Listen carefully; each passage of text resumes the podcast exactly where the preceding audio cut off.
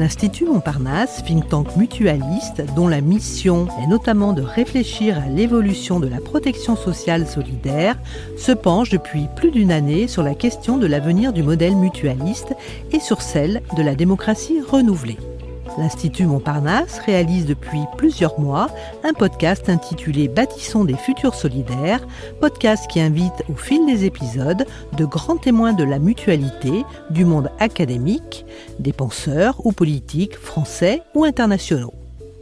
Aujourd'hui, l'Institut Montparnasse propose d'enrichir ce travail avec une masterclass. Son objectif, donner la parole aux jeunes et plus précisément recueillir les témoignages d'étudiants français, belges et libanais qui ont un regard sur l'économie sociale et solidaire au travers de leur formation universitaire et pour certains de leurs premières actions sur le terrain. Nous les écoutons. Bonjour à nos deux invités. Je vais commencer par donner la parole à Hervé Fricot. Hervé a 54 ans. Il a été étudiant ou il est toujours étudiant, il va nous le préciser, à l'université de Reims. Alors un parcours un petit peu particulier. Lassé par son emploi de cadre, il était responsable des achats dans une entreprise mécanique, une PME de 50 salariés, mais il avait effectivement une responsabilité. Il était responsable de 50% du chiffre d'affaires, il me l'a précisé. Hervé entreprend un bilan de compétences dont il ressort qu'il a une appétence pour le monde industriel, qu'il a besoin du social de l'humanité, je reprends ces mots, et qu'il possède une forte sensibilité entrepreneuriale.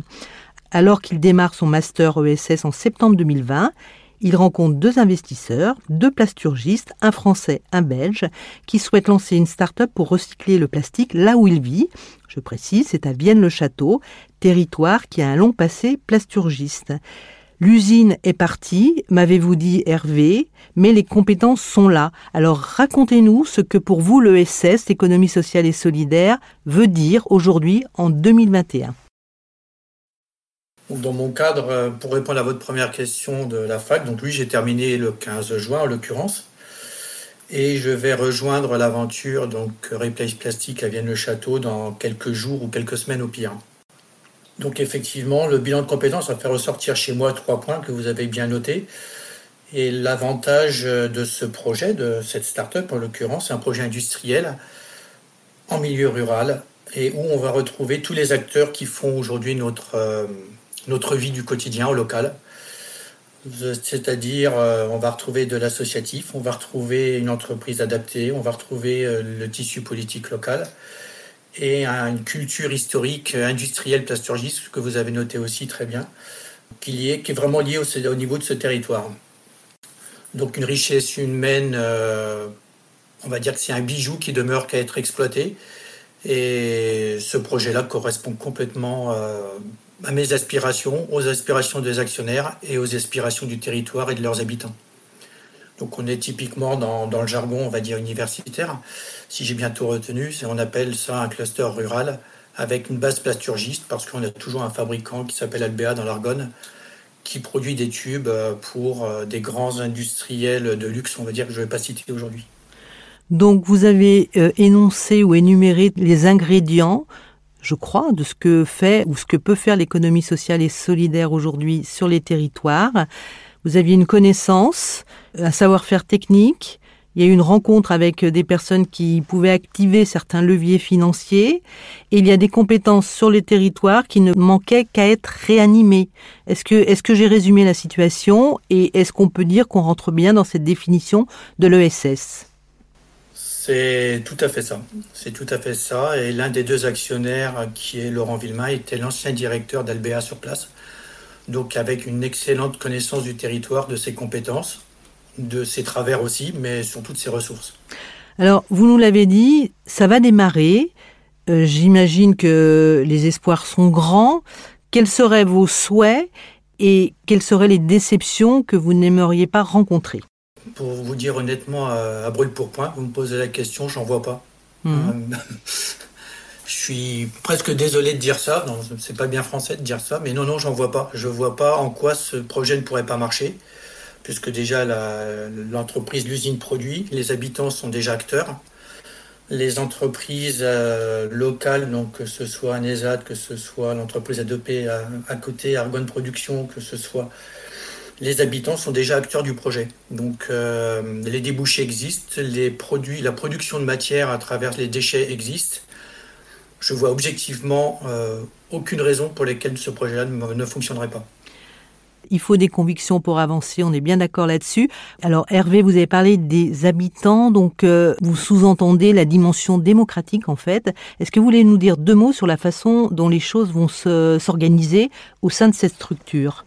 Au sein de cette structure, j'étais le seul et unique stagiaire de l'entreprise. Demain, euh, quand je dis demain, c'est peut-être lundi ou probablement lundi ou mercredi. Enfin, c'est mhm. très très proche. Je serai le seul salarié. En termes d'emploi, euh, la physionomie qu'on a montée avec les deux actionnaires, l'approche, a été de dire bon, soit on embauche des personnes, ou soit c'est de dire ben, le territoire est riche d'entreprises qui, qui, sont avides d'avoir du travail, qui ont besoin de se diversifier. C'est pour ça que je disais, les habitants sont déjà et les entreprises sont déjà partie, font déjà partie prenante du projet. Parce qu'en termes de, gouvernance du projet, hein, on peut, on peut appeler ça comme tel, tous les habitants et les acteurs sont déjà, font déjà partie prenante du projet dès le départ, ils ont été impliqués. L'un de mes rôles en formation du Master Mess euh, de cette année, ça a été justement cette dimension humaine de communication, d'expliquer le projet, de faire en sorte que tout le monde en soit l'acteur. Ils participent et investissent parce que quelque part, ils ont investi énormément de leur temps, beaucoup d'espoir aussi. Et c'est un juste retour des choses que de dire au niveau de l'entreprise, de dire bah, vous avez investi, mais vous allez en récolter vous aussi les fruits et on va pas. Euh, ça va être une source d'emploi et de richesse pour vous maintenant. Alors à terme, vous pensez que cette entreprise intégrera combien de personnes? À l'horizon de 3 ans, 2 ans ou 3 ans, c'est 15 équivalents temps plein. Quand même. Et à court terme, il y a la première ligne, la première ligne va arriver, ça va être dès le mois prochain. Déjà actuellement, c'est déjà le cas, on a euh, 4 équivalents temps plein actuellement. Très bien. Hervé, je vais donner maintenant la parole, si vous voulez bien, et merci euh, de ce témoignage, à Martin, Martin Georges, qui a 30 ans, qui lui a un autre parcours, évidemment, chacun son parcours, donc que je vais tenter de résumer, mais il est déjà assez long en fait. Hein. Donc euh, Martin, vous êtes avec nous, vous avez démarré dans le tourisme et vous êtes rendu compte des aberrations du tourisme de masse. Alors vous avez vécu deux ans à l'étranger et vous avez été du coup confronté à d'autres modèles. De retour, vous faites un master en économie sociale et solidaire à Sciences Po Bordeaux pour trouver, m'avez-vous dit, des outils et construire votre réflexion et votre action? Et je dois dire que votre parcours est émaillé d'engagement. Alors pour euh, en énoncer quelques-uns, vous êtes chargé de mission développement et consolidation des communs euh, dans une SIC qui s'appelle Aptic. Vous êtes président d'une autre SIC qui s'appelle Access. Vous êtes président de l'association Explicite. Vous êtes membre du comité d'administration de la Crèce Nouvelle-Aquitaine et membre du RIPES Europe. J'espère que j'ai bien dit tous ces acronymes. Et puis, vous travaillez pour euh, dire des mots peut-être un petit peu plus concrets. Vous travaillez actuellement, donc chez Aptic, sur le pass numérique en Nouvelle-Aquitaine pour plus d'inclusion numérique. J'aimerais que vous réagissiez sur euh, le projet euh, d'Hervé, ce qu'il vient de nous raconter. On vous écoute. Bonjour et merci euh, Carole. Euh, oui, vous avez très bien euh, énoncé les différents engagements que, j'ai pu prendre et que je représente actuellement. Et euh, je connais pas les tenants et les aboutissants exacts du projet et quelles sont les formes juridiques qu'ils ont pu employer pour mettre en place la start-up dont tu parlais. Mais effectivement, je pense que c'est un des éléments importants de l'ESS, c'est de faire pour, mais surtout avec.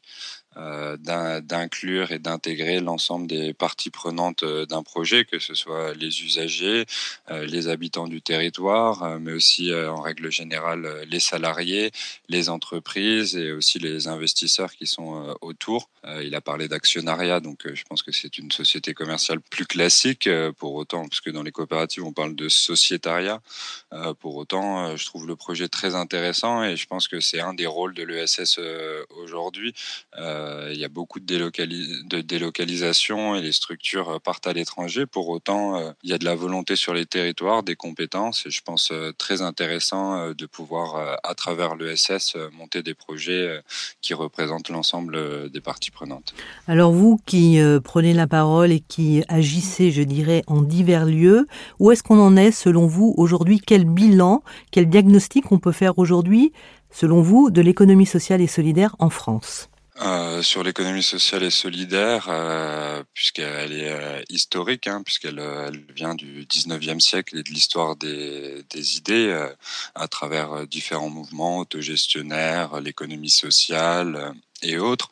Et en 2014, la loi ESS vient reconnaître et, faire de l'ESS un objet politique en réunissant ces grandes familles, qu'elles soient les coopératives qui agissent dans plein de champs différents, aussi les mutuelles ou les associations qui sont du coup vecteurs de liens sociaux sur le territoire. Donc, euh, donc pour moi, c'est vraiment un objet politique qui a été mis en place et qui vient nourrir aujourd'hui euh, pas mal de réflexions et surtout d'actions, puisque ça propose des modèles juridiques qui permettent euh, de répondre à des enjeux sociétaux auxquels on est confronté tous les jours. Euh, typiquement, euh, les entrepreneurs qui se retrouvaient esselés et sans sécurisation à l'emploi, il y a les coopératives d'activité et d'emploi euh, qui viennent mutualiser certains aspects de leur gestion tout en leur fournissant un statut salarié qui leur permette de prétendre que ce soit la Sécu, à Pôle Emploi s'il y a une difficulté. donc je pense aujourd'hui. Là les SIC, les coopératives d'intérêt collectif aussi sont très intéressantes.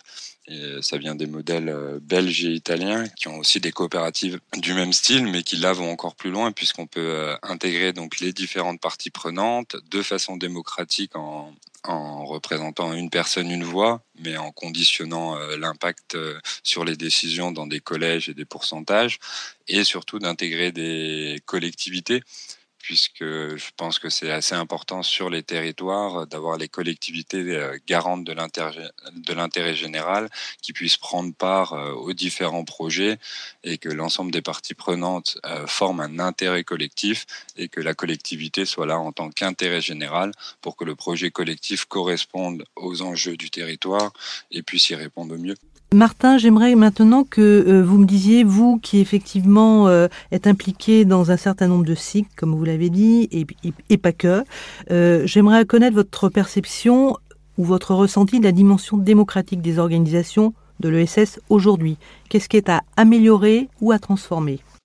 Euh, je pense que la, notion démocratique est, quelque chose de vraiment primordial euh, au sein de l'ESS et en particulier des coopératives et des coopératives d'intérêt collectif la démocratie interne aux structures, c'est-à-dire partager le pouvoir de décision, impliquer les, salariés euh, était possible euh, dans les, coopératives de production. Ça fait longtemps que l'éducation populaire réfléchit à comment animer les dynamiques de groupe. Et donc c'est en ça que je trouve l'ESS très intéressant, puisqu'il fait la jonction entre un, un déjà là, un historique euh, de ressources et des nouveaux outils juridiques pour les mettre en œuvre. Donc ça, c'est en interne à un projet une entreprise ou à une structure.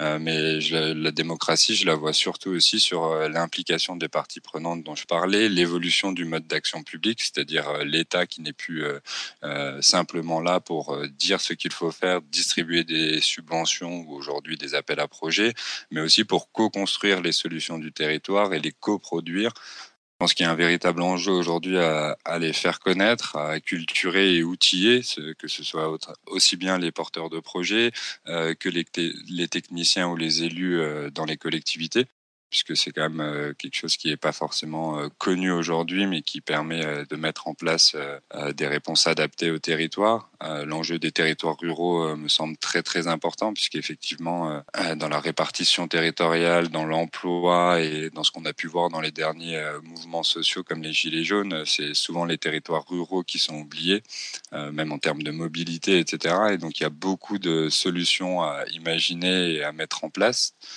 Pensez qu'aujourd'hui, l'État ou notre société plus largement est prête à cela, est prête à opérer ces transformations? Euh, J'en suis assez persuadé, puisque ce soit les enquêtes d'opinion euh, ou euh, les mouvements sociaux, il y a une véritable volonté de démocratie directe, puisque du coup c'est aussi l'avenir, mais les gens en règle générale s'emparent des outils que propose l'ESS, sans forcément se reconnaître de l'ESS, mais en tout cas sur les territoires, oui, les gens ont envie de s'investir autrement à travers les associations, qui permet du coup de faire aussi ce, ce lien social, mais les associations ont des buts euh, tous différents et sur les questions écologiques ou d'agriculture, euh, ça permet quand même de réinventer euh, des modèles, de les valoriser, de les essaimer, de partager sur les expériences qui sont mises en place, oui, essayer de les faire valoir. Donc je pense que les gens sont prêts. pour autant, c'est des évolutions culturelles et de façon de faire qui prennent aussi du temps. Et qu'il faut accompagner au mieux. Et c'est en cela que, que l'ESS m'intéresse. Alors, vous avez dit réinventer des modèles. Est-ce que vous avez un point de vue sur la mutualité française, qui est un modèle qui a fait ses preuves, qui a une réelle antériorité? Bah, les, les, mutuelles ont, ont déjà euh, une, euh, une histoire et, euh, et on fait valoir leur modèle de solidarité depuis longtemps. Hein. moi, je trouve que c'est un modèle de solidarité autogéré hyper intéressant. Pour autant, on sait aussi qu'aujourd'hui, euh, l'Europe ne reconnaît pas forcément les spécificités des mutuelles euh, sur certains aspects, ce qui est du coup compliqué de faire concurrence aux, aux grosses assurances privées et à toutes ces et avec leur logique plus capitaliste, euh, si je puis dire. Et donc euh, sur la mutualité, euh, moi je pense que ces spécificités, plutôt que jouer la défensive, je pense qu'il faut les, les rendre effectives, les valoriser, les mettre en avant, en faire un avantage euh, concurrentiel, pas juste surfer sur la, la communication, mais quand je parle de former, euh, dans le modèle mutualiste, ce que je trouve très intéressant, c'est que les adhérents peuvent avoir leur mot à dire sur comment est gérée et orienter la structure. Euh, Aujourd'hui, je pense qu'il y a un gros enjeu à former les adhérents, mais c'est le cas dans la mutualité comme dans les coopératives euh, bancaires ou autres. Je pense qu'il faut former et donner les outils aux gens si on veut qu'ils s'impliquent. Euh, c'est pas forcément quelque chose d'évident, et je pense qu'il y a un gros enjeu euh, là-dessus de, de, pouvoir former, accompagner les, les différents adhérents pour qu'ils prennent part à la gouvernance. Et euh, sur euh, la question de la mutualité, des évolutions, des potentielles stratégies et, surtout partenariats et collaboration entre les différentes familles de l'ESS, euh, les mutuelles aujourd'hui financent beaucoup l'accompagnement à la création d'entreprises ou à la création de projets. L'exemple d'Hervé aujourd'hui est très intéressant puisque on a beaucoup de délocalisation et je pense que sur euh, les fonds euh, investis euh, des mutuelles dans l'ESS, ça pourrait être très intéressant de créer un fonds, je dirais deux fonds, mais en tout cas ça revient sur la, même thématique. Mais du coup, créer un fonds sur la reprise d'entreprises qui délocalisent, puisque c'est souvent la question, hein, le capital social, comment le, comment les salariés peuvent reprendre. Ils n'ont pas toujours les moyens. Donc un fonds de reprise et un fonds d'accompagnement pour donner les outils pour permettre euh, aux salariés euh, d'arriver à gérer par eux-mêmes, d'autogérer euh, leur structure euh, donc voilà, un fonds de reprise et un fonds d'accompagnement pour permettre euh, aux entreprises qui ont délocalisé qu'on garde les compétences et les savoir-faire euh, sur nos territoires. Très bien, je vous remercie Martin. Peut-être le mot de la fin à Hervé. Hervé, vous avez entendu ce, ce discours très étayé, très structuré d'un jeune homme de 30 ans. Est-ce que ça vous inspire, ça vous conforte? Comment réagissez-vous? Martin a très bien résumé les choses euh, ou avec euh, un peu plus de vécu, je dirais qu'on a quelques. Euh, la notion de démocratie, vous parlez de mutualisme, et pour moi est essentielle. Et les risques que j'avais identifiés lors de mon MES, qui était sujet caution à débat, hein, bien sûr, attention, c'est pas une vérité que je donne, c'était souvent l'omniprésence d'un leader. Ça, un pour moi, c'était un gros souci. Dans une association, j'entends, hein, pas forcément. Une baisse du militantisme. Donc là, je rejoins Martin. C'est à nous tous de trouver des outils pour que les gens s'investissent. Donc d'autres biais, d'autres, euh, enfin je sais pas, d'autres façons d'être. Et euh, ce que j'avais à noter aussi, c'était surtout au niveau, que ce soit une association, une mutuelle et autres, c'est essentiel de ne pas perdre l'objet de soit de la mutuelle ou soit de l'association.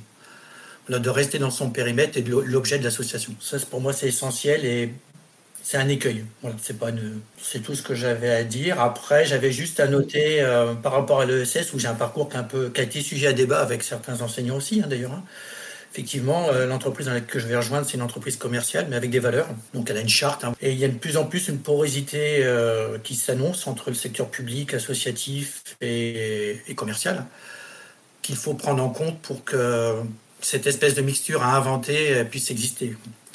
Donc euh, au niveau des cycles, Martin en a parlé tout à l'heure beaucoup mieux que moi, parce qu'il est baigné dedans. Bon, c'est un exemple de ce qu'on peut inventer euh, vers des nouvelles voies et qui sont très positives et qui donnent un peu de soleil dans, un horizon qui n'est pas forcément simple. Mais en tout cas, merci à tous les deux pour euh, vos propos d'ouverture, de construction et d'optimisme aussi, il faut le dire, hein, vers une, société un peu différente, en tout cas qui est en mouvement. Merci infiniment à tous les deux. Nous espérons que ce podcast vous a donné une bonne vision sur les attentes de ceux, et notamment les étudiants, qui œuvrent ou souhaitent œuvrer dans le champ de l'économie sociale et solidaire. Podcast à écouter et réécouter sur le site de l'Institut Montparnasse, celui de Podcasters Media, ainsi que sur toutes les plateformes de podcast.